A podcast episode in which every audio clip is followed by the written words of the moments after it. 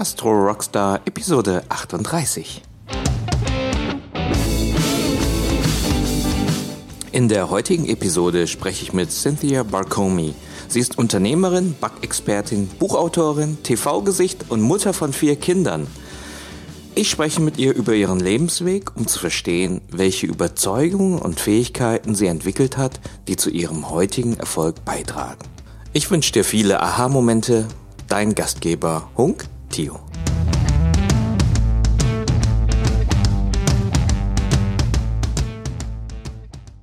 Heute bei mir zu Gast Cynthia Barcomi. Cynthia, schön, dass du heute uns zur Verfügung stehst. Aber hallo, ich freue mich auch, ja. Ich habe heute tolle Fragen vorbereitet. Ich will mit dir auch ein paar Übungen gemeinsam machen. Ja, lass dich überraschen. Oh ja, okay. Be bevor wir das tun, ähm, stell dich doch ganz kurz nur den, den Zuhörern vor und ähm, ja, verrat mir mal dein, dein Lieblingserfolgszitat? So, ich heiße Cynthia Bakomi. Ähm, ich bin in Amerika geboren. Ich lebe seit Mitte der 80er Jahre in Berlin. Ich habe mittlerweile auch die doppelte Staatsangehörigkeit. Ich habe vier Kinder, äh, zwei Geschäfte und ich habe sieben Bücher geschrieben. Ich bin die Backexpertin bei CDF und auch bei ARD und äh, Botschafterin auch für KitchenAid und ähm, ich identifiziere mich sehr stark als Gastronomin und was das alles so beinhaltet. Super. Also da tauchen wir jetzt noch tiefer ein, weil ich glaube, ja. äh, gerade in deiner Geschichte gab es viele interessante Punkte, vielleicht auch Wendepunkte. Verraten wir uns doch noch dein äh, Erfolgszitat. Naja, mein Erfolgszitat ist sich immer treu bleiben.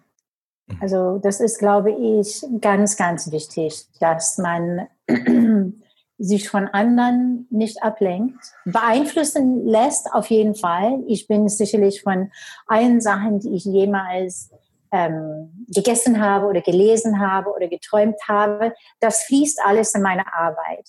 Jedoch lasse ich mich nicht ablenken von dem, was andere Leute machen, sondern ich wirklich versuche, mir stets treu zu bleiben. Und somit habe ich immer eine Quelle, wenn was anders ist, als ich das erwartet habe oder geplant habe oder möchte. Ich greife immer tief zurück in mir nach Plan B oder C oder D oder E. Und, und das ist ganz, ganz wichtig. Gibt es einen, einen Moment aus, dein, äh, aus deiner Gefangenheit, wo, wo, wo dir, wo du genau diesen Aha-Moment hattest und gesagt hast, ja, dieses sich treu bleiben ist genau das, was wichtig war. Gab es da eine Erfahrung, die dich dahin gebracht hat?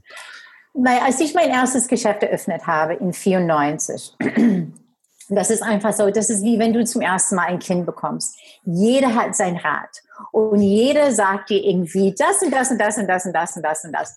Und dann haben ganz viele Leute mir damals gesagt, oh mein Gott, du musst zum Frühstück, du musst Käse und Wurst anbieten, weil Käse und Wurst, das ist das, was die Leute essen wollen.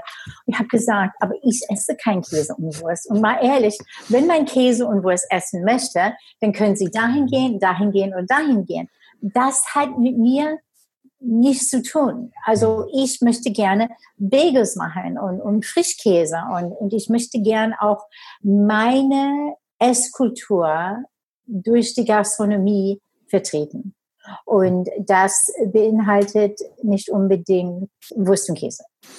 Aber, mhm. ja, aber was trotzdem sehr wichtig ist, ist von, von diesen äh, vielleicht un, also nicht nachgefragte Rat, was man halt immer bekommen kann. Ab und zu wird jemand was sagen und auf einmal gehen die Glocken und dann merkst du, oh mein Gott, das ist es. Und deshalb ist es, glaube ich, auch ganz, ganz wichtig. Manche Leute werden sehr stutzig und, und wollen das nicht hören, was sie alles machen sollen und was die alle, was andere Leute denken und was weiß ich was.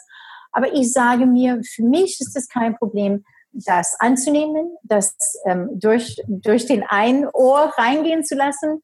Und entweder ich behalte das, wenn ich das für mich nutzen kann, oder ansonsten ich lasse es los. Ja. Aber von vornherein Rat äh, pauschal ablehnen zu lassen, das ist auch nicht gut. Das finde ich, das finde ich ein ganz toller Tipp jetzt irgendwie, um, um auch irgendwie die Spannung fällt. Zum einen schon seinen eigenen Weg zu gehen, äh, seinen einzigartigen Weg. Ja. ähm, aber trotzdem auch zuzuhören und, und dann auch selber zu bewerten, wenn jetzt Ratschläge gekommen ist. Immer noch die Frage, einfach den Respekt zu zeigen. Ich meine, ja. Leute geben dir einen Hinweis, weil sie dir helfen wollen, aber genau. ob du das machst oder nicht machst, ist immer noch deine eigene Entscheidung und deshalb ja. nicht gleich alles abzublocken.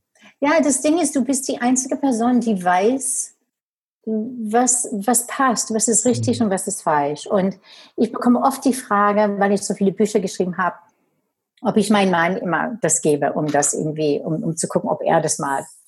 Habe gesagt, nee. Also ich weiß ganz genau, worauf ich hinaus will, wenn ich ein neues Rezept entwickle. Und ich brauche nicht die Bestätigung von jemand anderen. Also ich muss einfach selber wissen, das ist es. Und wenn es das ist, dann wunderbar, dann bin ich fertig, dann gehe ich weiter.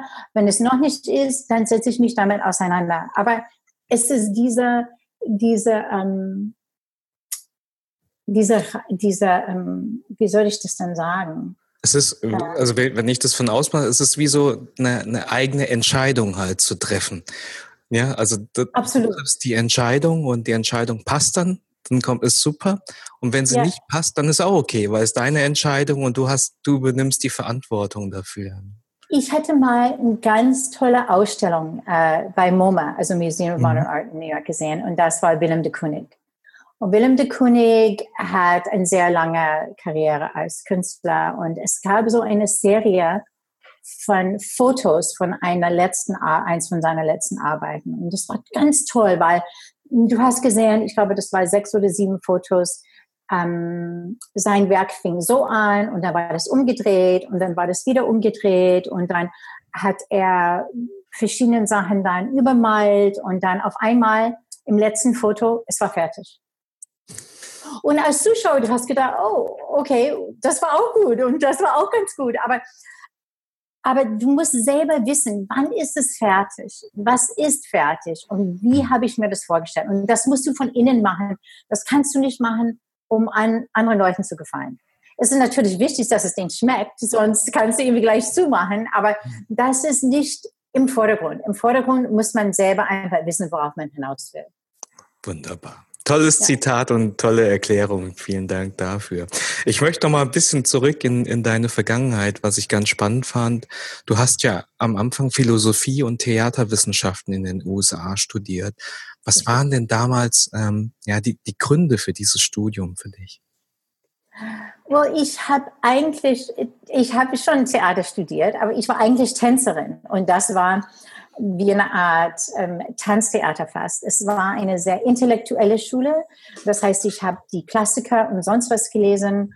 Und ähm, Philosophie war immer eine große Leidenschaft von mir, was mich sehr interessiert hat, bestimmte Werke zu lesen und erstmal meine eigene Meinung auf, aufheben zu müssen, um überhaupt da durchzukommen. Und dann im Nachhinein im Rückblick zu sagen, oh, das finde ich gut oder das finde ich nicht gut oder ich stimme das auch zu. Ähm, weil es ist einfach schon ein bisschen anders in Amerika. Man, ähm, es gibt, man studiert, um eine, so eine Art bessere Person aus sich zu machen, um mhm. sich irgendwie zu bilden. Und das war auf einer kulturellen Ebene für mich sehr, sehr wichtig. Ähm, und dann, ja, und dann, als ich mein Diplom bekommen habe, habe ich gedacht, okay, ich will aber nicht äh, das Leben einer armen Tänzerin in New York führen. Also so, so stelle ich mir das nicht so toll vor. Ähm, ich, äh, ich ziehe nach Berlin weil ich mich sehr für Tanztheater interessiere. Und Berlin war the place to be für das Thema. Berlin Thema. actually was not the place to be. war war ähm, Pine Bausch, die war wirklich ein Vorreiter vom Tanztheater mhm. auch in Deutschland, also weltweit. Sie hat in Essen äh, gelebt. Sie hat mhm. an der Volkwang-Schule ähm, und auch in Wuppertal hat sie ihre Tanzkompanie.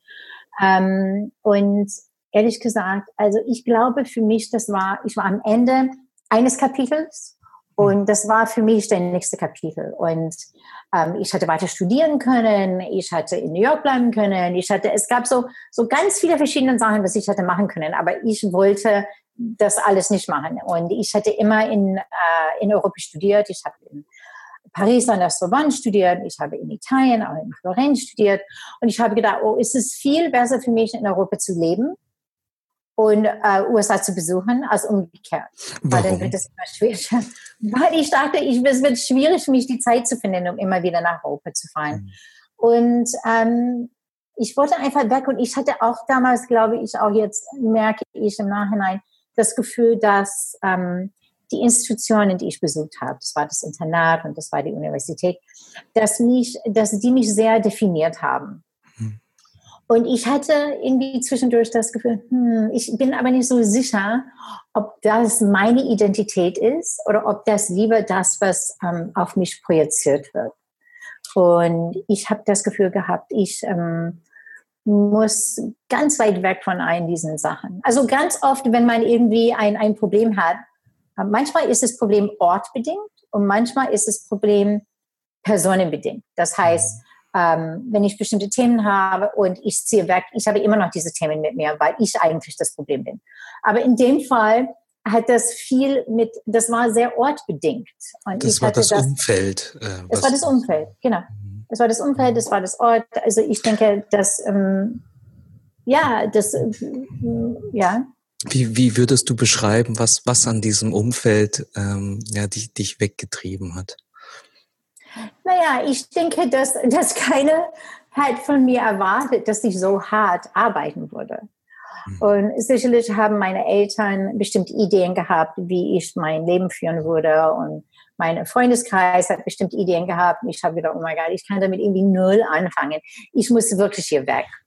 Um äh, das ist aber echt schwierig, das muss ich nochmal sagen. Also ich konnte kaum Deutsch. Da bin ich nach Berlin gezogen. Ich, ich war noch nie in Berlin gewesen. Ich kannte keinen Mensch. Und das ist auch, dann habe ich auch wirklich wahrgenommen, mein Gott, man braucht eine gewisse Struktur, um Menschen kennenzulernen. Also ich bin nicht jemand, die irgendwie in eine Bar geht und, und mich irgendwie so mhm. vorstellt oder so. Das wäre einfach nicht mein Ding. Und dann auf einmal kannte ich einfach keinen Mensch, was ich einerseits wollte, aber da war ich irgendwie super isoliert. Oh mein Gott, was habe ich mir angetan? Ich, ich überlege, ich stelle stell mir gerade vor, vielleicht musst du mir das nochmal irgendwie beschreiben. Du, du, du packst jetzt deine Sachen in Amerika, um sozusagen ja ja deinen ja. eigenen Weg zu gehen, um aus diesem Umfeld rauszukommen, vielleicht aus den Erwartungen, die da sind an dich, ja. damit du eher so von innen nach aus deinen Weg gehst. Jetzt packst du alle Sachen zusammen, du kennst niemanden in Berlin, steigst in den Flieger und fliegst rüber. Was, was, was sind so die Gedanken, die dir durch den Kopf gehen, wenn du landest? Naja, ja. so, ich habe Freunde in Italien gehabt. Ich war erstmal in, ähm, wo war ich denn? In Milano für irgendwie drei Wochen. Und das war alles toll. Und dann habe ich gesagt, tschüss, jetzt gehe ich nach Berlin. Und das war im Juli und das war kalt und regnerisch und ich kannte keinen Menschen. Ich war irgendwie an der Goethe-Institut, wo ich Deutsch lernen wollte und sollte. Und dann irgendwann mal habe ich auch gemerkt, man, ich habe es echt satt, an einer Institution zu sein. Also mhm. ich wollte es irgendwann mal diese, diese Struktur nicht mehr. Aber dann hatte ich auch das Gefühl, es ist ein ganz anderer Rhythmus in Berlin als in New York. Also New York ist irgendwie, New York ist gnadenlos. Ist, und in Berlin dachte ich mir, oh mein Gott, was ist los? Wo, wo sind denn die ganzen Leute? Was machen sie dann? Und ich musste mich wirklich an, einfach darauf einstellen, dass das so anders war. Mhm. Und dann hatte ich Windpocken bekommen mit irgendwie 22. Ich habe gedacht, ich sterbe gleich. Ja, also es war furchtbar. Also es war alles, also der Anfang war echt schwierig und ich weiß noch, dass meine Familie meinte, oh mein Gott, was, was tust du denn an? Wieso, wieso ziehst du nicht nach Paris? Zieh doch mal nach Paris und du kennst Leute da. Und ich dachte mir, oh mein Gott, ich musste dann auch noch mal anfangen und das war für mich irgendwie keine Lösung. Ich habe gedacht, man, ich bleibe in Berlin, ich kriege das hin. Mhm. Ich weiß nicht, was ich hinbekomme, aber irgendwie werde ich das, was ich mir vornehme, ich werde das schon hinbekommen. Und dann hatte ich angefangen halt ähm, Ballettvideo zu trainieren, dann habe ich Leute kennengelernt und dann habe ich in einem Tanzstudio gearbeitet. Dann war ich ein ähm, Understudy für jemanden, also in einer Tanzkompanie und dann habe ich angefangen, dann die Kompanie ähm, Tanzstunde zu nehmen morgens, weil wir immer trainieren und dann das war mein Einstieg. Und dann habe ich Leute kennengelernt und die Frau Hafemann hat auch in New York studiert, die war Deutsche und ihr Mann war Amerikaner. Und dann hatten wir eine Company ähm, dann gegründet mit so, ich glaube, acht Tänzer von überall in Europa und unsere gemeinsame Sprache war eben Deutsch. Wunderbar. Und so habe ich Deutsch gelernt. Ja, weil es ist jetzt äh, so, so von der Geschichte her sozusagen der, der, der Weg aus dem Umfeld heraus in ein neues Abenteuer, dann die, die Struggles, die man dort hat und jetzt irgendwie, wo sich das alles settelt, wo man langsam eine Bekanntschaft aufbaut, Freunde aufbaut, beruflichen Kontext findet und jetzt eigentlich ja angekommen ist. Eigentlich. Jetzt ging es bei genau. dir aber weiter, dass du äh, ja schon in den 90ern dann irgendwann gesagt hast, ja, das mit der Tänzerin, das ist vielleicht doch nicht der Weg, den ich gehen möchte, sondern ich habe noch eine andere Idee. Naja, genau. Also es war nach der Geburt meiner zweiten Tochter. Also das war mhm. ich ähm, gerade mal 30, ich hatte zwei Kinder und ich habe für mich einfach gemerkt, ich, obwohl ich das sehr liebe und ich habe das getan, als ich irgendwie ganz klein war, ich muss, ich muss nicht mehr tanzen. Also ich, ich ähm, es ist einfach so, du musst das Gefühl haben, dass du nur das machen kannst und nichts anderes. Weil man auch so viele Sachen opfern muss, um das gut zu tun, um überhaupt gut zu sein. Das, das behaupte ich schon, dass halt äh, wirklich gut zu sein. Ich meine, wirklich so top of your game, wirklich einen Maßstab zu haben, zu haben, die du immer wieder übertriffst. Das, ähm, das schließt viele andere Sachen aus. Mhm. Und ich hatte für mich das Gefühl, auch durch meine Ausbildung und meine Bildung, dass ich ähm, alles machen konnte. Also ich hatte für mich das Gefühl, ich hatte super viel Potenzial und ich musste für mich nur überlegen, wie ich das richten wollte, was ich machen wollte. Und das war auch damals, als ich hierher gezogen bin als Tänzerin. Ich weiß, dass ich irgendwann mal ganz bewusst entscheiden muss, wenn du wirklich tanzen willst, dann musst du es tun. Und das ist auch ein Rat, was ich allen Leuten geben würde, ist, wenn du wirklich was tun willst, dann tu es. Weil viele Leute sind so gefangen in ihren Köpfen und ihren Gedanken und das dreht sich im Kreis und nochmal im Kreis und nochmal im Kreis und die müssen irgendwie das machen und das machen, das und überlegen und das und das. Das ist irgendwie irgendwann mal, wenn du nicht aufstehst, die Tür aufmachst, das Haus verlässt und das Risiko eingehst, irgendwas zu tun, dann, ähm, dann ist es egal, was du denkst. Mhm.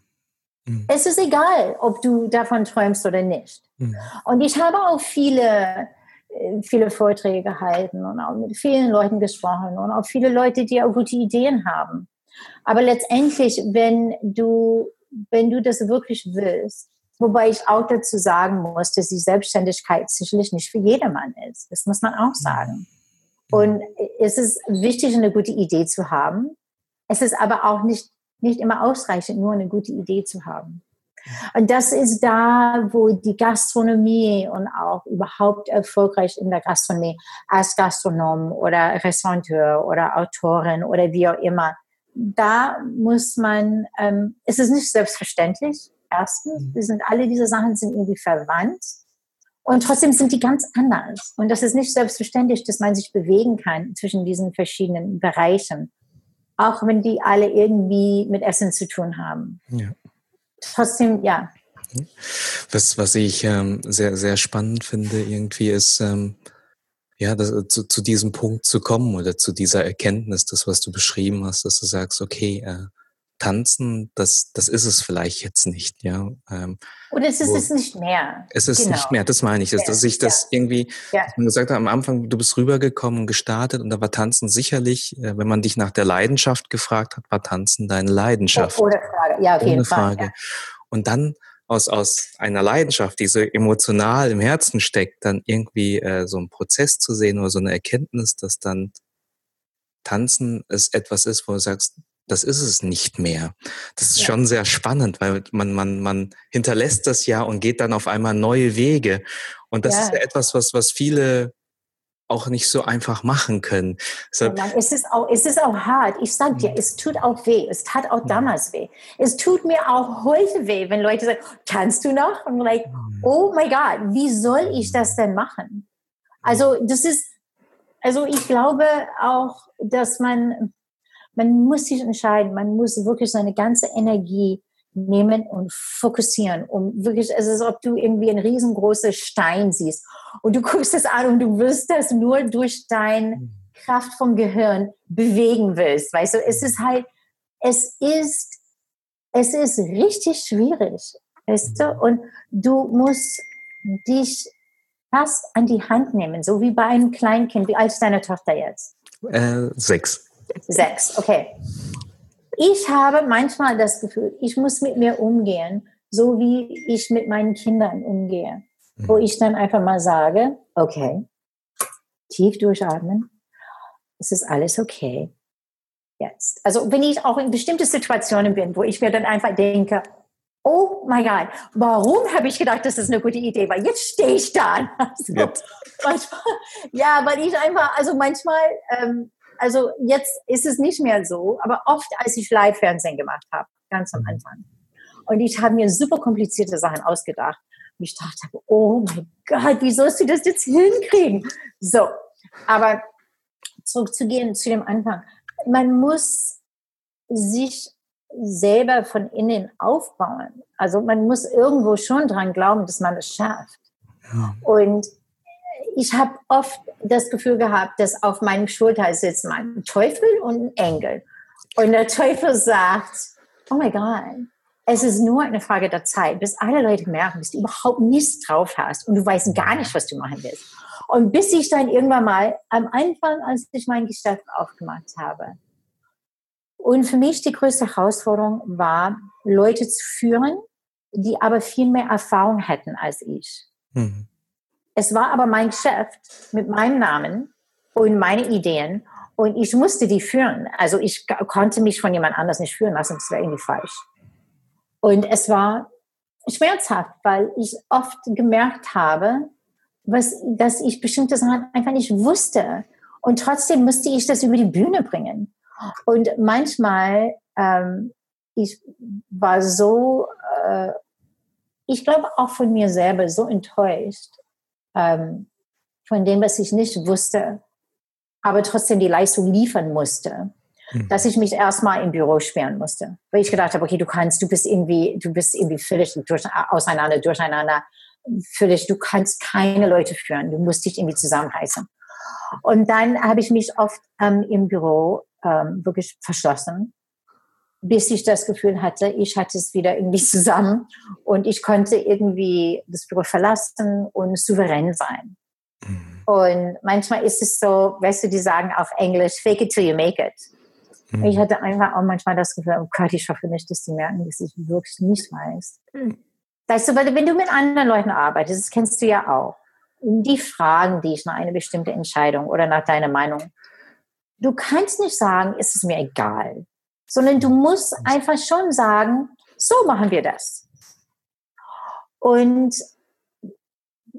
wenn du das annimmst, dass du die Person bist, die die Entscheidung triffst, dann machst du das auch. Hm. Und, und umso mehr du das machst, desto besser macht man das auch. Du hast gerade angesprochen ein Thema, was ich auch noch ähm, mal ein bisschen tiefer reingehe, möchte in dieses Thema Entscheidung, was du gerade oh, ja. gesprochen hast, das Thema. Äh, es gibt zwei Systeme, ja, äh, sozusagen die Intuition und sozusagen auch das nachgelagerte System ähm, über den Verstand. Du hast gerade gesagt, ja, am Anfang macht man vieles intuitiv. Ne? Man, man gibt ja. sich naiverweise in ein Thema rein und, und hört halt sehr stark auf auf, auf äh, seinen Bauch und irgendwann sagt man dann, hui, ähm, ich muss hier mehr Pro und Contra, mehr Analyse machen und äh, mehr den Verstand kommen lassen. Ähm, eine, eine sehr wichtige Entscheidung war für dich ja der Schritt in die Selbstständigkeit. Ne? Du hattest ja die Idee oder die, die, den, den Traum, äh, sozusagen die Kaffeekultur, Coffee-Shop-Kultur einzubringen in Deutschland und damit auch einen wichtigen Schritt zu machen in die Selbstständigkeit. Diese Entscheidung, kannst du uns da nochmal so irgendwie mitnehmen, wie da, ja, wie du diese Entscheidung für dich getroffen hast? Naja, ich hatte, ich war gerade Anfang 30 und ähm, ich hatte mein zweites Kind gerade bekommen. Ich hatte mich entschlossen, dann nicht mehr, dass ich nicht mehr tanzen musste. Und ich habe mich dann einfach gefragt, okay, ähm, du kannst alles machen, dann entscheide dich doch einfach mal. für irgendwas und dann tu es doch. Und dann irgendwie habe ich gedacht, wow, also ich würde wirklich gerne Kaffeebohnen rösten. Äh, ich weiß nicht. Ich glaube, ich hätte meine Schwester, kurz nach der Geburt meiner zweiten Tochter, habe ich meine, meine Schwester in Connecticut besucht. Und da war ein, ein Kaffeeröster, das hieß Willoughby's. Und ich bin da vorbeigelaufen und ich like, oh, wie toll, sie rösten Kaffeebohnen. Und irgendwie habe ich gedacht, wow, was, was für eine tolle Sache. Und dann bin ich zurück nach Deutschland gekommen. Ich habe gedacht, oh mein Gott, das möchte ich machen. Ich möchte, weil ich wollte auch wirklich ein Projekt haben, was separat war von meiner Familie. Also ich mhm. wollte nicht, dass meine Familie mein Projekt wird. Das, mhm. das war nicht mein Traum. Und ähm, aber damals in 94, ich meine, mein Gott, es gab kein Internet und ich musste, ich war wirklich wie ein De Detektiv. Also ich bin dann zur IHK gegangen und ich hatte den Namen von der Röstmaschine, das war ein Probat. Und mhm. ich wusste, dass Probat in Deutschland hergestellt wird. Und dann bei der IHK, die hatten die gelbe Seiten von, von jedes, von jeder Stadt in Deutschland, hatten sie alle gelbe Seiten. Und ich bin durch alle gelbe Seiten gegangen, bis ich das irgendwie gefunden habe. Also es war irgendwie, es war so, jetzt gehst du allein, du googelst irgendwie Probat, ah, okay, Probat, Emmerich, so, boom. Fertig. Also ich meine, oh my God, also das war, sehr, sehr schwierig. Aber ich glaube auch Sachen, die sehr schwierig sind. Das ist eine Art Prüfung. Mhm. Wie sehr willst du das machen? Wenn es zu einfach wäre, machen es wahrscheinlich zu viele. Ne? Und, äh, Klar, also ich meine, es sind viele Leute erwarten Zuschüsse vom Staat oder Unterstützung vom Staat oder irgendwie Frauen in der Gastronomie oder es gibt so ganz viele Themen. Aber letztendlich du musst es eintreiben. Also wenn es irgendwie deine Idee ist und dein Vorhaben ist, du musst es umsetzen. Und es ist halt, daher meinte ich auch vorhin, es ist toll, eine, eine gute Idee zu haben. Wobei, mhm. ehrlich gesagt, es ist nicht so schwierig, eine gute Idee zu haben. Aber es ist sehr schwierig, auch diese Idee sehr konsequent durchzuführen. Mhm. So, dass vielleicht hast du eine, eine gute Idee, vielleicht hast du irgendwie vier gute Ideen. Und du versuchst, die gute Ideen alle zu verbinden. Aber eigentlich lassen sie sich nicht verbinden. Und dann bist du letztendlich so ein Restaurant, was bietet äh, mexikanisch, portugiesisch, spanisch und California Küche. Du denkst irgendwie, das ist nicht glaubwürdig. Hm. Glaubwürdig ist es, wenn man super fokussiert ist. Und, und es ist wie wenn du eine These schreibst. Du, du nimmst einen ganz kleinen Punkt und dann forschst du diesen hm. Punkt. Hm. Und manche Leute werden es mögen und manche Leute werden das vielleicht nicht mögen. Das ist ja okay. Aber du kannst nicht versuchen, das zu sein für einen Leuten. Das, mhm. das, ist, ähm, das ist dann unklar. Wenn ich mir jetzt das nochmal vorstelle, auch mit dieser Entscheidung, äh, jetzt in diese Selbstständigkeit zu gehen, das heißt ja, die, dieser Samen wurde gesetzt äh, durch, durch eine Reise in die USA, wo du sozusagen an, der, an einer Kaffeerösterei vorbeigekommen bist, wo du im Bauch gespürt hast, wow, das ist interessant, das finde ich gut. Und du hast es ähm, dann irgendwie für dich, na, nachdem im Bauch feststand, naja, ich möchte einen neuen Weg gehen, ähm, mich verwirklichen, schon analytisch geschaut, na, welche Möglichkeiten gibt es überhaupt und wo habe ich die, die, die größten Chancen? Naja, also erstmal bin ich zu, ähm, zu dem Gastgewerbeamt in Berlin gegangen, weil ich wollte eine Umschulung zur Köchin machen. Mhm. Eigentlich war das meine Idee. Ich wollte eine Umstunde zu Köchin. Okay, das war die Ursprungsidee. Das war meine Ursprungsidee. Ich mhm. liebe das Kochen. Ich koche und backe die ganze Zeit. Ich will eine Umschulung machen. So, ich bin da hingegangen und dann, verstehst du, ich bin zu einem Mädcheninternat gegangen und ich mhm. bin zu einer wirklich eine sehr, äh, sehr anspruchsvolle Universität gegangen. Also ich habe wirklich viel gearbeitet, viel studiert, viel gearbeitet. Und dann sagt der Sachbearbeiter zu mir, äh, Gastronomie, Köche, das ist eine Männersache, das ist nicht für Frauen, das kriegen sie nicht hin. Ich war so schockiert. Also verstehst du, ich meine, so wird in mein ganzes Leben hat jemand mir nie gesagt, du schaffst das nicht. Jemand, den ich überhaupt nicht kenne. Hm. Und dann auf einmal stellen diese Typen da, ey, das ist Männersache, das ist, die können doch nicht mal die Tippe heben. Ich war schockiert. I was like, what?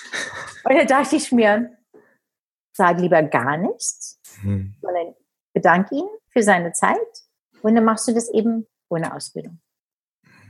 Und das war mein, meine Reaktion war nicht, oh, er hat recht, oh, ich kriege das niemals hin, sondern meine Reaktion war, okay, vergiss es, dann mache ich das ohne Ausbildung, whatever, ich kriege das hin. Du, du hast den, du hast gerade so schön ja umschrieben, du hast ein Teufelchen auf der einen Schulter, ja. der ja. hat, den das hat, der, der, der war Engel, ruhig. Der vorher gesagt, kriegst ja.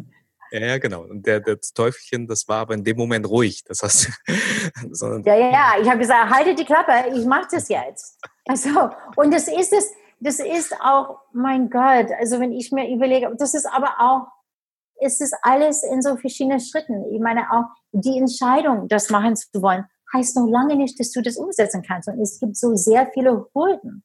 Ich musste erst meine Bank finden. Und ich war irgendwie bei einem Dutzend verschiedene Banken, die haben alle gesagt, oh, Frau Bagomi, wenn das wirklich eine gute Idee wäre, dann hätten wir das schon.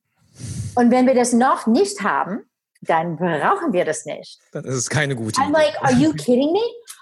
I'm like, aber äh, hör mal, hören Sie mal, die, die Gesellschaft lebt von neuen Ideen, sonst hätten wir keine Waschmaschinen, sonst hätten wir keine Autos, sonst sind wir immer noch alles von Hand machen. Ich meine, wie können Sie das sowas behaupten? Dann dachte ich mir, oh mein Gott, vergiss es. Und dann habe ich dann angefangen, ähm, Cookies zu backen und die dann mitzunehmen. Eine Frage, eine Frage. Ja? Woran, woran wenn ich mir diesen Moment vorstelle, wie du da mit einem Banker sprichst und der dir sagt, na, du hast keine Chance, vergiss es, kriegst auch keine Finanzierung.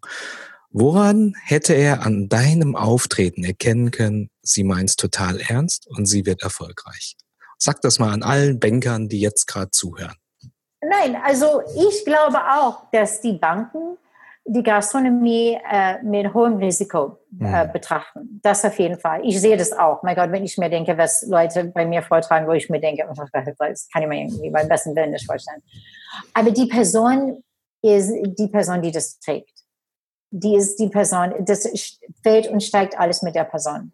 Mhm. Und ich hatte vielleicht nicht die Überzeugungskraft ähm, am Anfang, wo ich dann gedacht habe, okay, das sind meine Ideen und und die waren irgendwie, nee. I like, was?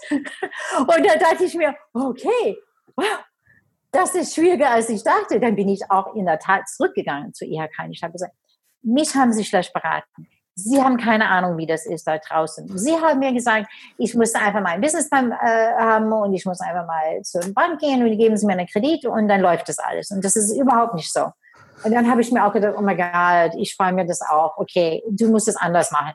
Und dann habe ich angefangen, ähm, Gebäck mitzunehmen zu den, ähm, zu den Treffen mit den, Bank, mit den Banken. Und ich gedacht habe, die verstehen nicht wirklich, was ich meine. Ich bringe einfach mal ein bisschen was mit und ich weiß, dass es überzeugt. Und dann die Commerzbank hat zugesagt. Das war die Frau Backhaus, das irgendwie unglaublich ist, so hieß die Frau Backhaus. Das dann habe ich gleich natürlich eine Torte. Ja.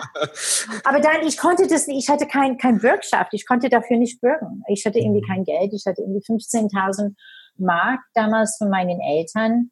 Und da musste ich zur Bürgschaftsbank gehen, da musste ich die Bürgschaftsbank überzeugen, dass ähm, das Risiko zu, zu, tragen, weil es gar kein Risiko ist. Sie tragen nur das Risiko, wenn sie glauben, dass es gar kein Risiko ist. Ja, ja. ja like, that's the way it is.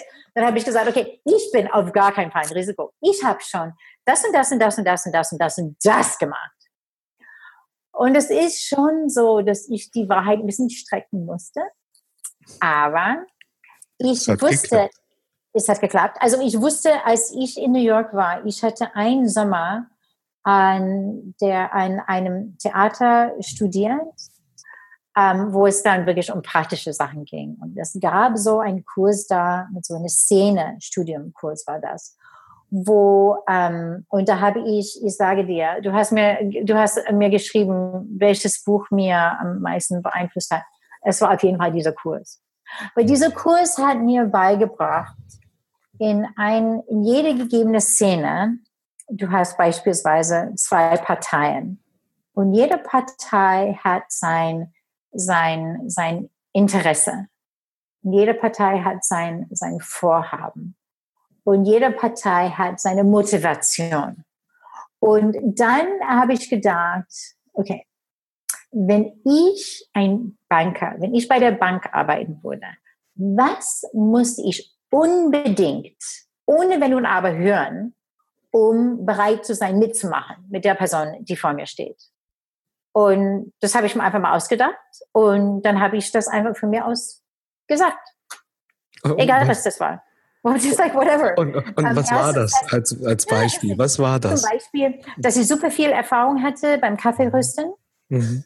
Was ich hatte noch nicht so ganz so viel Erfahrung, aber okay. Ich wusste, das war irgendwie total wichtig. Also ich meine, es wäre irgendwie undenkbar, dass jemand sagt, mhm. oh, ich habe das noch nie gemacht, aber ähm, ich möchte das gerne machen. Ich habe nur einmal zugeschaut. Also solche Sachen. Das ist einfach, dass man einfach eine Überzeugungskraft aus der Luft holt, weil mhm. man selber es so fest an sich glaubt. glaubt ja. Es gibt einen schönen Spruch, der sagte, der mir jetzt gerade so einfällt, lieber eine starke Behauptung als ein schwacher Beweis. Ja, ja das ist absolut. Weißt du? Und ich war einmal, ich hatte mich so mental total aufgebaut. Und mhm. ich bin, du bist nah dran. Weil es war, weißt du, erstmal, erstmal musste ich, ich hatte eigentlich das Objekt schon gefunden. Und da musste ich, ähm, ich hatte keine Finanzierung, da musste ich einfach mit dem Objekt dann zur Bank gehen, dann musste ich aus meiner Bank finden, dann habe ich die Bank gefunden, aber ich hatte keinen Bürgschaft. Da musste ich die Bürgschaftsbank überzeugen. Ich meine, das war nicht so einfach. Ich musste sie auf jeden Fall überzeugen. Ich hatte sie dann überzeugt. Aber dann, das ist immer dieser ganze Schritt für Schritt für Schritt. Und du darfst nicht weiter, bis du diesen einen Schritt bewältigst. Und, ähm, und deshalb, ich sehe ganz oft bei Leuten, die planen irgendwie, welche Stühle sie nehmen wollen, wie die Tische aussehen sollen, welche Farbe die Wände haben sollen. Das ist alles irgendwie nett. Aber weißt du, am Ende des Tages ist es, ist es, ich würde nicht sagen, dass es egal ist, aber es gibt viele Sachen, die wichtiger sind. Das ist kein Konzept. Ein Konzept ist nicht, welche Stühle man nimmt und welche Tische man nimmt. Das ist kein Konzept. Konzept ist, warum soll ich zu dir gehen und nicht zu dem und nicht zu dem und nicht zu dem. Und das muss man, äh, da, da ist, ist auch sehr persönlich, um Leute zu bewegen, sich den Weg zu machen zu einem. Egal was das ist, du musst einfach gut sein. Und ich glaube, das, was du auch sehr schön jetzt sagst, das ist das, was du auch am Anfang, das ist von innen nach außen. Das ist deine Absolut. eigene Persönlichkeit, die am Ende des Tages auch zählt und die auch als DNA so in den Laden eingeht, ne? weil das ist sozusagen der Rahmen und das bist du. Und äh, das, was ich jetzt gern mit dir machen möchte, äh, ist, ähm, es ist ja oft so, dass man bestimmte Dinge im Leben macht und erst irgendwann später in der Zukunft oder in, dann erkennt, wofür die eigentlich da waren. Ne? Wie du es jetzt mhm. gerade irgendwie so schön gesagt hast mit, den, mit dem Kurs bei deinem Studium, wo du gesagt hast, ja, genau dafür hat es gelohnt, genau das konnte ich in dem Moment einsetzen und genau das hat mir geholfen im Hier und Jetzt. Und was ich jetzt gern machen würde, ist ähm, eigentlich nochmal so durch deinen Lebensweg, den wir gerade beschritten haben, kurz zu gehen und äh, mit dir einfach mal zu überlegen, welche, sag mal, Überzeugungen oder Fähigkeiten du dort für dich herausgenommen hast, die dir jetzt heute helfen in dem, was du tust. Ja? Mhm. Fangen wir an mit, mit Studium der Theaterwissenschaften. Was hast du da für dich mitgenommen, was dir, was dir heute immens hilft? Also ich meine, mein Mann ist auch Schauspieler und was mein Mann immer wieder sagt, ist, du musst zuhören. Du musst zuhören. Also auch wenn ich Live-Fernsehen mache, natürlich habe ich für mich einen bestimmten Rahmen und ich weiß so, ich plane nicht, was ich sagen werde, aber ich, ähm, also ich glaube, weil ich Tänzerin war, dass die, ähm, die Bewegungen sind der Rahmen für mich, wie ich durch ein Rezept durchkomme. So. Ähm, aber ich muss natürlich immer wirklich dem, dem Moderator gut zuhören, weil er mitmacht oder weil er nicht gut mitmacht oder weil, weil auch immer wieder, also ich glaube auch wirklich die, die Fähigkeit zuzuhören ist sehr, sehr, sehr, sehr wichtig. Das hängt auch mit der Kommunikation zu tun. Und weil ganz oft sagen Leute Sachen, die sie anders meinen, mhm. aber wollen das so direkt nicht sagen.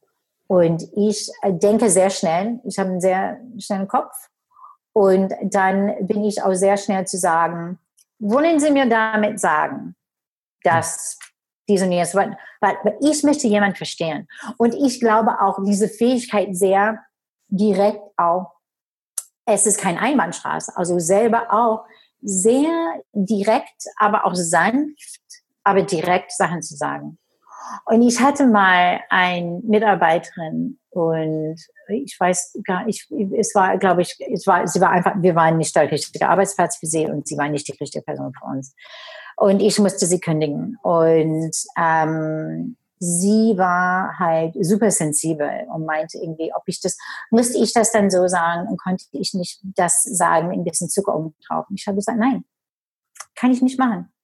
Also, weil meine Erfahrung in der Vergangenheit war, bevor bevor ich irgendwie mir das zugetraut habe, ganz oft wurde ich auch missverstanden, ja. weil ich einfach zu sanft war, weil ich einfach nicht sagen wollte, äh, das, was du gemacht hast, ist nicht akzeptabel aus den folgenden Gründen. Sondern weil ich gesagt habe, oh, meinst du beim nächsten Mal, es wäre einfach auch ganz toll, wenn, no, vergisst es alles. Ich meine, es gibt einen Weg mit Leuten, eine Ebene zu finden, wo man einfach auf jeden Fall niemals jemanden demutigt oder, ähm, oder was Schlechtes hm. tut. Aber ich glaube, dass man wirklich lernen muss, direkt auch zu sagen, was man will und was man denkt. Und ich glaube, für Frauen ist es schwieriger als für Männer. Mhm. Das glaube ich schon. Ja. Sehr schön. Das heißt, äh, auch dieses The Theaterwissenschaften, bei mir sind so ein paar Dinge gerade durch den Kopf gekommen, wo ich gesagt habe, naja, Theaterwissenschaften, also zum einen, dass du dich sehr gut in, in, in andere Menschen hineinversetzen kannst, in andere Rollen und deshalb ja. auch, auch sehr, sehr, sehr gut diese Empathie hast und verstehen kannst, was beim anderen durchgeht. Aber zum anderen dieses Spannungsfeld, was du beschreibst, naja, es ist manchmal nicht immer richtig und wichtig, alles irgendwie weich zu kochen, um einfach nur die ganze Zeit auf die Gefühle des anderen zu achten, sondern es gibt auch eine respektvolle Art, ja, absolut. Sehr, sehr direkt und konkret zu machen, damit man auch nicht so viel Zeit verliert. Absolut. Also ich glaube, das hat auch mit Effizienz zu tun. Mhm. Und ähm, äh, ja, ich meine, ich würde niemals verletzlich sein, aber manche Leute sind dann einfach auch hypersensibel. Dafür kannst du auch nichts. Du kannst nicht, ich kann nichts dafür, wenn ich jemand was Direktes sage und sie sind dabei verletzt. Es tut mir sehr leid, wenn es jemand verletzt, aber auch diese Art konstruktiv, also kritisch, aber auch konstruktiv kritisch umzugehen. Das ist eine Sache, wenn ich mir, wenn ich mir überlegen musste, ist es einmal dieses Empathie, was du auch gesagt hast, aber auch mir gegenüber sehr ehrlich, ehrlich zu sein. Zu sein. Genau. Ja, also, also ich glaube, dass die Selbst ähm, Selbstkritik hm. ist, solange als es äh, konstruktiv bleibt. Also ich meine, ich kann mich natürlich völlig auseinandernehmen, so dass ich noch nicht mal das Haus verlassen kann, weil ich einfach hm. so paralysiert bin, dass ich irgendwie nichts hm. auf die Reihe bekomme. Das hilft mir nun auch nicht. Was mir hilft, ist, wenn ich auch sachlich mit mir selber umgehe, wenn ich hm. auch äh, konstruktiv mit mir selber hm. umgehe, wenn ich dann einfach mal sage, okay, das ging nicht so gut. Also du musst es anders, musst du das, du musst es nächstes Mal anders machen. Oder du musst es, okay, das hast du ganz toll gemacht. Also da, daran musst du, daran musst du immer äh, denken. Also ja. alle solche Sachen. Aber das sind die Sachen, man muss auch mit sich selber arbeiten. Ja. ja. Weißt du, was ich meine? Ja, äh, genau. Einfach, ähm, ja, man muss lernen, einfach ähm, ja, seine, seine Persönlichkeit auch weiterzuentwickeln und auch Absolut. achtsam zu sein in den Momenten, wo man, wie du es gerade beschreibst, also irgendwie, wo man, dass man selbst merkt, oh, man sabotiert sich gerade irgendwie selber, macht sich jetzt zu Unrecht fertig, ja? ja. Und sollte jetzt vielleicht irgendwie ja nicht zu kritisch sein, sondern vielleicht so ein Maß anlegen, wie man auch andere bewertet. Und es ist ja oft so, dass man ähm, sich selber am kritischsten ist. Wie hat dir. Wie hat dir die Auswanderung, was, was hast du da an, an, an Überzeugungen oder Themen mitgenommen, die dir jetzt helfen? Sozusagen das Verlassen des, des bestehenden Umfeldes in ein, ein, ein komplett neues Umfeld. Ja, ich denke schon, dass man eine andere Perspektive hat als Ausländer. Und ähm, äh, ich meine, ich habe mittlerweile die doppelte Staatsangehörigkeit. Aber ich bin trotzdem Amerikanerin, das, das bin ich einfach. Und, und ich finde für mich, das ist diese Verschmelzung. von meinem Hintergrund, von meinem amerikanischen Hintergrund, was ich meine, ich liebe mein Land. Also ich, ich liebe, ich identifiziere mich auch sehr stark als Amerikanerin. Auch wenn ich für mich sagen kann, ich würde meine Kinder da im Moment nicht großziehen wollen. Und es gibt so politisch sehr viele Probleme in Amerika im Moment, ohne Frage. Ähm, wirklich, also, oh mein Gott. Ähm, aber trotzdem, ich identifiziere mich sehr stark mit ähm, als Amerikanerin und die Optimismus, die eine Amerikanerin hat. Das ist manchmal ein bisschen anders als bei den Deutschen. Also manchmal mhm. sind die Deutschen, die sind ein, also für mich halt Deutschland ist es, ich weiß nicht, ob das Deutschland ist, es ist einfach auch das, was ich gemacht habe. Natürlich mit dem Tanzen, man muss wahnsinnig präzise sein. Und diese Präzision, das habe ich übertragen auf meine Arbeit als Gastronomin. Oder auch diese Struktur, die ich auch in Deutschland angeeignet habe, weil ich hatte keine Struktur von einer Institution mehr. Es war wirklich, es war wie ein Freefall. Also ich hatte, ich hatte um zwei Uhr mittags aufstehen können, aber das bin ich ja nicht. Und deshalb musste ich einfach selber die, diese Struktur und diese oh. Präzision und alle diese Sachen, das ist meine Assoziation mit Deutschland, weil ich als Erwachsene erstmal damit konfrontiert war. Hm. Verstehst du? Es ist wie eine bestimmte Schatz von Vokabular. Hm. Ich konnte in Deutschland mein Auto in die Werkstatt bringen und ganz genau sagen, was ich will, was ich brauche, was los ist. In Amerika würde ich das nicht können, weil ich habe das in Amerika nicht gelernt. Ich musste kein Auto in die Werkstatt. Also, also ich habe das Gefühl, als, als halt Erwachsene habe ich ein ganz bestimmtes Vokabular auf Deutsch gelernt und ja. auf Englisch nicht. Das beeinflusst natürlich auch die Denkweise, ne? das, was du Absolut. in Sprache kannst. Ja. Wahnsinn. Ja. Spannend. Ja. Du hattest erzählt, du bist ja, das ist, finde ich, eigentlich noch mal umso bemerkenswerter. Du bist ja, du hattest Kinder, als du den Schritt in die Selbstständigkeit gewagt hast. Wie, wie hat denn das Mutter zu sein dich beeinflusst auf diesen Weg? Naja, also ich meine, mein Vater ist Anwalt, meine Mutter war Hausfrau. Also das heißt, sie war immer bei uns. Ich war die, die jüngste von drei Töchtern. Und ähm, ich selber habe vier Kinder jetzt. Und ich habe, ähm, ich, also ich wollte einfach glauben, dass ich alles machen kann und haben kann, was ich will. Das heißt, ähm, ich möchte auf jeden Fall eine Familie haben. Ich möchte auf jeden Fall Kinder haben. Ich möchte aber auch meine Ideen halt oder mein Potenzial als Gastronomin oder wie auch immer, Kaffeeröster oder sonst was. Ich will das nicht aufgeben, sondern ich will glauben, dass ich alles machen kann. Und ich denke auch schon in Deutschland ist es meines Wissens die einzige Sprache, die einen Begriff hat wie Rabenmutter. Mhm. Das haben wir nicht auf Englisch. Ich weiß nicht, ob man das, äh, ich weiß nicht, welche anderen Sprachen du kannst, aber ähm, und ich finde, dass ähm, in Deutschland, dass es endlich mehr Frauen gibt, die das verbinden, halt eine Familie zu haben, eine Karriere zu haben und auch äh, äh, ja, also diese Bereiche. Es ist nicht entweder oder. Entweder ich habe eine Familie und arbeite nicht mehr oder oder ich arbeite und ich wage das nicht zu machen. Aber so denken noch sehr viele. Was, ja. was sagst du oder was begegnest du diesen Leuten, die irgendwie genau diese Überzeugung haben? Ja, du musst dich für etwas entscheiden, links ja. oder rechts. Ich glaube, dass es eine sehr persönliche Entscheidung ist. Also das glaube ich auf jeden Fall als Frau. Und ich denke, es war nicht nur meine Entscheidung, sondern das war auch die Entscheidung von mir und von meinem Mann mhm. und ähm, oder von meinem Partner. Und ich würde das nicht machen können, was ich mache, ohne die Unterstützung von meinem Partner, mhm. von meinem Mann. Das wäre einfach nicht machbar. Es ist immer noch anders für eine Frau als für einen Mann. Für einen Mann. Das ist einfach so. Und trotzdem, wenn man das möchte, kann man das machen. Aber man muss so organisiert und so strukturiert sein. Und ich muss ganz ehrlich sagen, in den letzten zehn Jahren habe ich mein letztes Kind bekommen und ich habe sieben Bücher geschrieben. Und das war auch wirklich äh, am Anfang 2018, wo ich gedacht habe, ich, ich ziehe die Bremse jetzt, weil das ist, ich will auch für mich mehr Balance in meinem Leben haben. So, dass ich einfach, weil das Ding ist, weißt du, wenn du ein Buch schreibst, das ist mit nichts kompatibel. Und weil vor allem, ich wollte meine Bücher fertig schreiben. Also viele Leute fangen die Bücher an und die schreiben die nicht zu Ende. Aber ähm, also die Idee und dann das Schreiben, die ganzen Rezepte und dann das Fotografieren, das, also es halt wirklich, wirklich viel. Und in, dies, in 2018, ich habe gesagt, das mache ich nicht, das mache ich nicht, das und das und das und das und das mache ich auch nicht, damit ich wieder in die Küche gehen kann, damit ich wieder kochen kann. Und das ist immer, äh, das ist viel zu jonglieren, das muss man einfach sagen. Gerade in der Gastronomie, ja. auf jeden Fall. Gerade in der Gastronomie, ja. ja.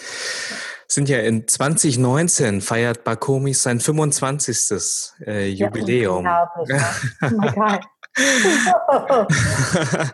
ähm, wenn du, wenn du ähm, ja, dir wünschen könntest, wie, wie die nächsten fünf Jahre aussehen für, für das Unternehmen oder für dich persönlich, wie, wie, wie sieht deine Vision aus?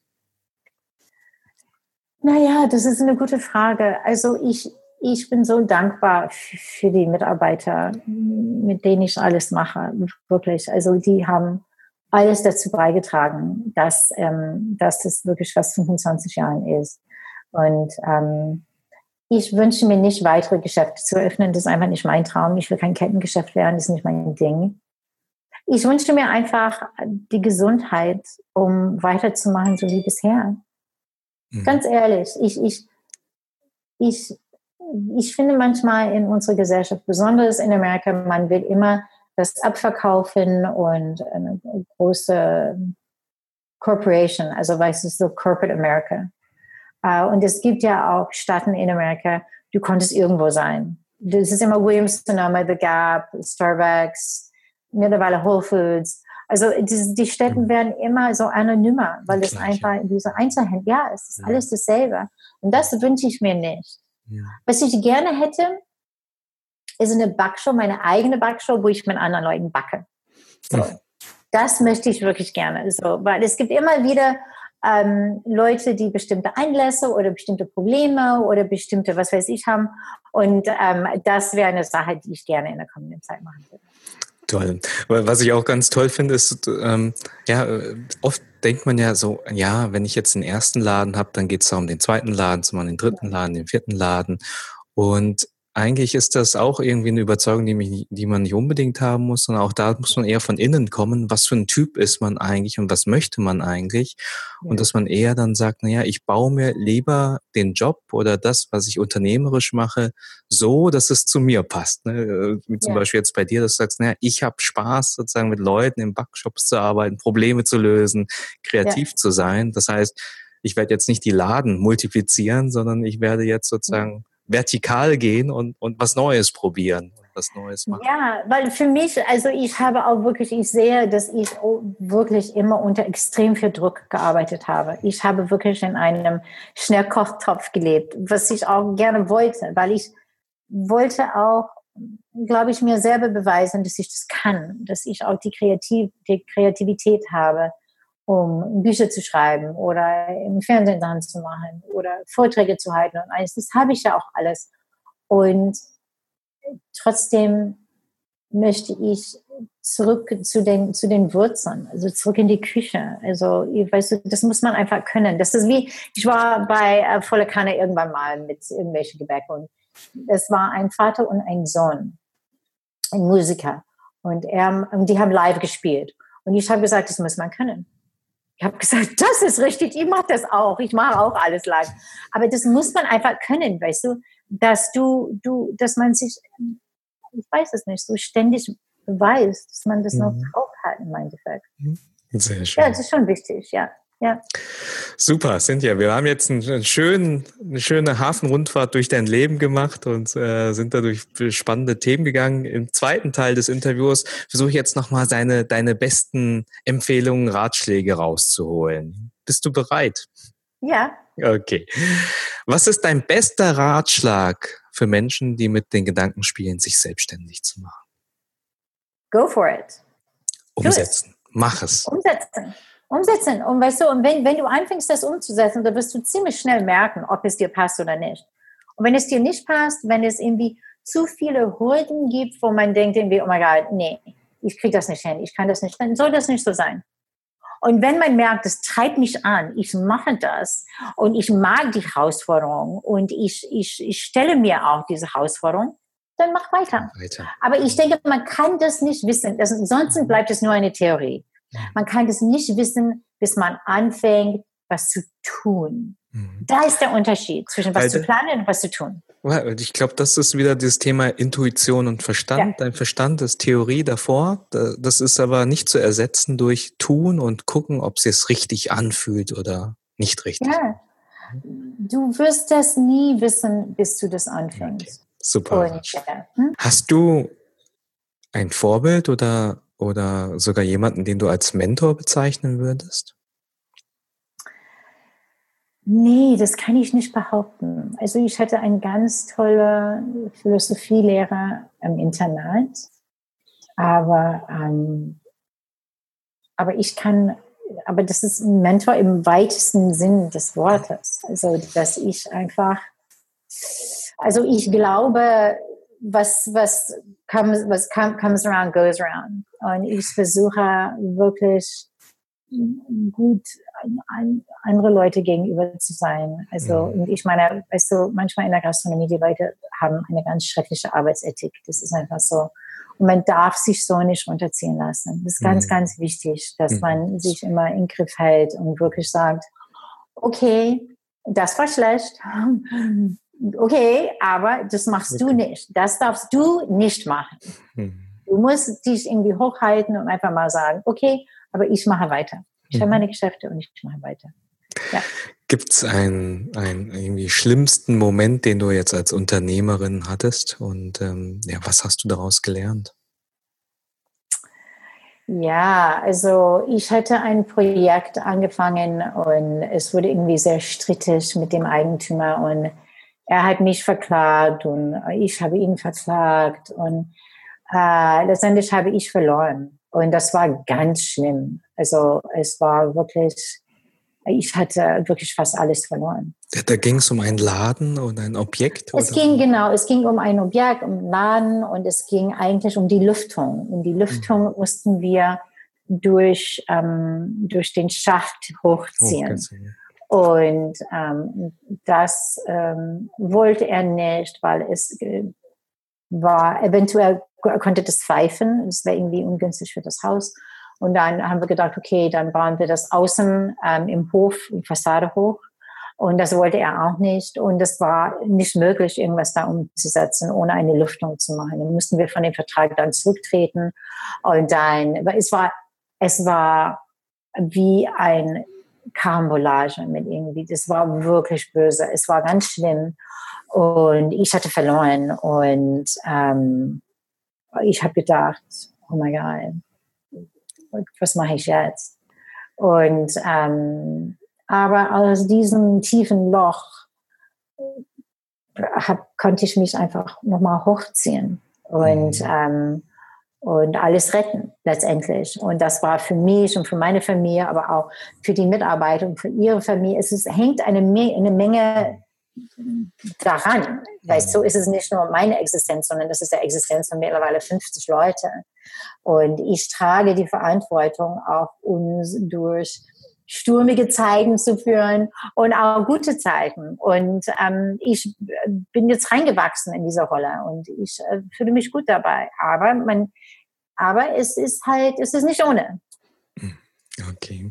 Das heißt, was du, was du mitgenommen hast aus diesem schlimmsten Moment ist, dass es auch in schlimmen Momenten eine, eine Lösung geben kann und dass, wie du gesagt hast, so schön ja. eine, eine Herausforderung ist, die das Leben schenkt. Ja, also ich weiß, dass ich, ich kann mich auf mich verlassen. Ich hm. weiß das auch. Ja. Ich weiß, dass ich irgendwie einen ziemlich ähm, äh, schnellen Kopf habe und ich habe keine Angst, äh, Kritik anzunehmen. Ich habe keine Angst, auch Sachen kritisch anzuschauen. Und ich weiß, dass ich wirklich in erster Linie eine positive Einstellung habe. Und ich kann und muss einfach die Herausforderungen annehmen. Wunderbar. Ja. Wir hatten schon das Thema Buch, Buchempfehlung. Du hast gesagt, ähm, Buch, vielleicht eher dieser Kurs. Vielleicht magst du es oh, ja. darstellen. Der Kurs, ja. also ich kann nicht sagen, dass ich jemals so ein, ein ich, ich bin eher jemand, der jetzt so ein Buch schreiben würde, glaube ich. du schreibst eher als lebe. ja, ich, ähm, und ich habe auch wirklich, ich habe gerade angefangen, auch mehr Bücher zu lesen. Ich hatte in letzter Zeit überhaupt null Zeit, Bücher zu lesen, weil ich die Bücher geschrieben habe. Ähm, nee, also ich, ich glaube, dieser Kurs hat mein Leben und wie ich mit bestimmten Situationen umgehe, mir sehr geholfen. Und einfach das Selbstvertrauen. Mhm. Ja. Wenn du, ähm, wenn wir in Richtung Inspiration gehen, die recht wichtig sind für deine Arbeit, äh, wo, wo ziehst du diese Inspiration dann her? Also aus Büchern vielleicht eher noch nicht, aber wo, wo lässt du dich inspirieren? Naja, manchmal, äh, also für mich sind Zutaten wie Pigmenten. Und das ist hm, manchmal, ja, egal ob ich backe oder koche, das ist, als ob ich ähm, ein Bild male. Und manchmal ist es irgendwas, was ich schon äh, direkt erlebt habe oder gesehen habe ähm, äh, oder gekostet habe. Manchmal ist es einfach ein Traum. Aber ich habe immer eine sehr starke Vorstellung, bevor ich was anfange, worauf ich hinaus will. Und da sind die Zutaten, sind die Pigmente, die, die Farbe, Form, Geschmack, Kontrast, Harmonie, alle diese äh, Aspekte, die ich manipuliere, wenn ich was zusammenstelle. Ja. Mhm. Also das ist die Inspiration. Einlässe, Zutaten, Farbe, Form, Geschmack. Ja dann geht bei dir schon automatisch im Kopf ratter, ratter, ratter. Ja, also ich fühle mich mal, also ich weiß, ich hatte mal das Café bei den Kunstwerken gemacht damals. Mhm. Das war eine Art äh, Kunstinstitution in Berlin. Und das hat der Klaus Wiesenbach damals geführt. Der ist jetzt bei Museum of Modern Art. Und eines Tages kam Klaus zu mir und er meinte, Cynthia, ich möchte, dass du, lass uns doch mal ein Soup Kitchen machen. I'm like, Klaus, like, what's a Soup Kitchen? Er meinte, jeden Tag eine andere Suppe. I'm like, oh, okay, das heißt, ich jeden Tag, ich muss eine andere Suppe kochen. I'm like, oh my God, wie soll ich das machen? Und dann dachte ich, dann dachte ich mir, nein, du nimmst die Herausforderung an, du guckst, ob du das schaffst. Und ich habe gedacht, Nein, Klaus, ich mache jeden Tag eine andere Suppe. Und das hat mir so viel Spaß gemacht. Weil Bakumis in der Wärmestraße ist direkt neben Obst- und Gemüsehändler.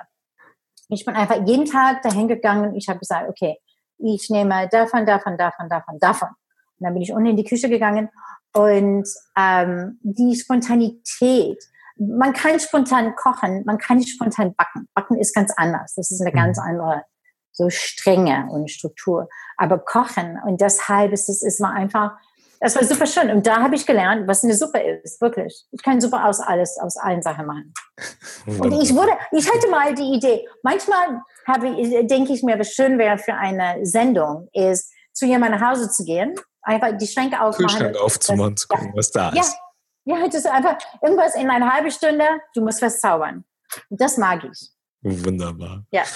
Man merkt, du bist, du bist neugierig und suchst immer wieder in dem Neuen die Herausforderung. Das finde ich super spannend. Ja, auf jeden Fall. Hm? Routine ist nichts für dich, nehme ich mal an. Doch, ich habe eigentlich so viele Routine, du kannst dir das nicht vorstellen. Das ist, manchmal ist es auch wirklich, ist es einfach schlimm. Ich habe aber, das ist wie bei Kindern. Bei Kindern, du willst ja einen Rahmen schaffen und man kann sich dann innerhalb dieses Rahmens dann bewegen. Und ich habe eine sehr strenge Rahmen. Das ist, dass ich irgendwie in halb sechs morgens aufstehe und ich habe erstmal eine Stunde für mich alleine und dann mache ich also, ich habe schon wirklich eine sehr feste Routine. Ähm, aber auch innerhalb dieser Routine ähm, mache ich andere Sachen. Und so mhm. funktioniert das für mich. Ja, das äh, ist ja auch das, was, was du am Anfang so gesagt hast. Diese, du, du bist ja sozusagen rübergekommen äh, und auch den Sprung in die Selbstständigkeit, in eine Orientierungslosigkeit ohne Struktur und oh erstmal diese Struktur bauen, diesen Tagesablauf, den man hat als normaler Angestellter, der einen gegeben ja. wird, den baust du dir zusammen. Und das ist etwas, woran man dann irgendwie fest oder irgendwie Halt findet. Und innerhalb dieser Struktur wirkt man dann. Und da ist wirklich, da, da entfaltest du dann Kreativität, dass du da innerhalb dieser Strukturen verschiedene Sachen einfach probierst. Absolut. Du brauchst einen Rahmen. Auch wenn ich ein Buch schreibe, ich kann nicht einfach so, so loslegen. Ich muss erstmal sagen, okay, worum geht's dann in diesem Buch? Dann habe ich gedacht, okay, ich will ein Buch machen nur über Cookies. Okay, Cookies. Okay, ja, das ist eine tolle Idee. Okay, Cookies. Also, okay, dann, hm, dann welche Kapitel kann ich mir dann irgendwie vorstellen? Und das ist immer von, von Makro ins Mikro zu arbeiten. Mhm. Und das wird immer, immer detaillierter und detaillierter und spezifischer und genauer und so. Und dann denke ich mir, okay, das ist die Theorie. Jetzt muss ich gucken, wie das ist, wenn ich das umsetze. Mhm. Und da sind immer die, die Theorie und die, ähm, und die praktische Seite des, des Arbeitens, die gehen immer Hand in Hand, die sind ganz wichtig. Hm. Ähm, was super dazu passt von ja. der Vorgehensweise ist, ich denke, es kommt ja Think Big, Start Small. Ja, irgendwie ja. schon dieses Big Picture haben mit der ja. Struktur. You must, you have to have it, ja. Irgendwo, irgendwo mal irgendwo anfangen und loslegen und gucken auf dem Weg. Eine Person muss das haben. Ich weiß noch, als ich getanzt habe, ich habe halt meine Rolle verstanden. Ich habe meine Phrasen, die ich getanzt habe. Ich habe so, so mein Ding, die ich getanzt habe. Aber ich hatte keinen Überblick vom gesamten Stück, weil ich die, nicht die Choreografin war, sondern ich war einfach ein Tänzer. Und was ich merke auch in den Geschäften, ich habe diesen, diesen Blick. Die, die Patissiers haben das nicht, im Servicepersonal. Jeder hat so seinen Blickwinkel mhm. und zusammen ist es ein Gesamtes. Und mhm. ich bin diejenige, die das zusammenführen muss. So ähm, ich liebe das und ich würde wirklich, ich würde wirklich allen Leuten dazu ermutigen, versuche es. Mhm. Wirklich, steh auf und mach die Tür auf und, und ich glaube auch, dieser, dieser Übergang von Tänzerin zu Gastronomen, ich habe mir das in erster Linie in meinem Kopf erlaubt. Weißt du, keiner hat mich gefragt, oh, bist du jetzt Gastronomin? Ich meine, auch als ich meine, meine Eltern gesagt haben, okay, und jetzt mache ich den Kaffee auf, die waren so, uh, oh, really? Okay. Ein really? Kaffeebohnen rüsten, meinst du? Okay, okay. okay. Ähm, das, das, man muss einfach sich das erlauben, manchmal Sachen zu überlegen, auch wenn man das letztendlich nicht macht aber mhm. um einfach, um, den Kopf aufzumachen, um einfach mhm. nicht die, die, diese, diese Klappen zuzuhaben ständig. Und dann manchmal muss man wirklich nur mit Klappen zuarbeiten, damit man voreinkommt. Man kann sich von außen nicht so stören lassen. Das ist beides. Wunder, wunderschöner Punkt, weil ich das, das nämlich auch denke, dass die, dass, dass viele ihren Weg nicht gehen, weil eigentlich die, das größte Gummiband, was einen da irgendwie zurückhält, eigentlich Gedanken sind im Kopf oder Grenzen im Kopf, die bei vielen Themen vielleicht auch unnötig sind. Ja, Und ja, ja weil, ja, ich meine, ich hatte auch mit, mit jemandem gesprochen, die ist auch Gastronomin und sie meinte, ich glaube, sie wollte wirklich ihr Geschäft aufgeben. Und ich habe gesagt, du, du kannst es aufgeben, das ist okay. Und sie meinte, ja, aber ich habe das für diese Person gemacht und diese Person. Ich habe gesagt, ja, es ist aber auch ganz okay äh, zu sagen, ich möchte das nicht mehr machen oder ich möchte was anderes machen. Das ist manchmal sehr schwierig. Also das ist manchmal wirklich schwierig, weil man, man fängt was an, man hat bestimmte Vorhaben. Das ist dein Baby, ja. Das ist. Ja, ist dein Baby. Und manchmal musst du einfach mal sagen, ich bin damit fertig. Mhm. Und ich will jetzt was anderes machen. Und das, äh, das kann man machen. Das soll man auch machen. Aber es ist, wie gesagt, es ist eine sehr persönliche Entscheidung ob man sich dazu bringen kann und auch, dass man auch damit äh, zufrieden ist, dass man in Frieden ist, dass man sagt, ähm, ich beende das jetzt, damit ich was anderes machen kann. Sonst schleppt man Sachen mit sich mit. Wunderbar. Ja. Cynthia, ich bedanke mich so für dieses tolle Interview. Ich glaube, ja. es gibt genügend Inspiration, auch äh, Impulse, um, um sich Gedanken zu machen, seinen eigenen Weg zu gehen, sich zu hinterfragen, was seine Leidenschaft ist, das vielleicht zum Beruf zu machen auch äh, genau. vielleicht auch mal weicher mit sich zu sein, härter auch vielleicht mal mit anderen. Ja, oder umgekehrt. Manchmal oder muss man ein bisschen härter mit sich selber umgehen, ja. Genau, man braucht ein größeres Repertoire, ja, um auch führen zu können. Und ähm, ich, ähm, ja, ich, ich habe diese, diese, diese Stunde mit dir sehr genossen, viel gelernt. Ich möchte dir am Ende jetzt noch die, die Bühne geben, das Mikrofon, um einfach noch ähm, den Zuhörern was mitzugeben, was wichtig ist äh, als, als, als Unternehmer oder Unternehmerin und ähm, ja, wie man mit dir in Kontakt treten kann. Genau, also ich würde euch erstmal empfehlen, traut euch. Traut euch. Warum auch nicht? Also ich glaube wirklich an die Kraft der Person und dass man, wenn, man, wenn du das denken kannst, dann kannst du das umsetzen. Es hat auch viele einfach mit Probleme lösen zu tun. Und wenn ihr mal Fragen habt oder wenn ihr mal Rat sucht, ihr könntet mich gerne kontaktieren äh, per E-Mail cynthia at bakomis.de und da helfe ich euch. Super. Vielen Dank dir. Ja. Alles klar. Danke. Ciao. Tschüss.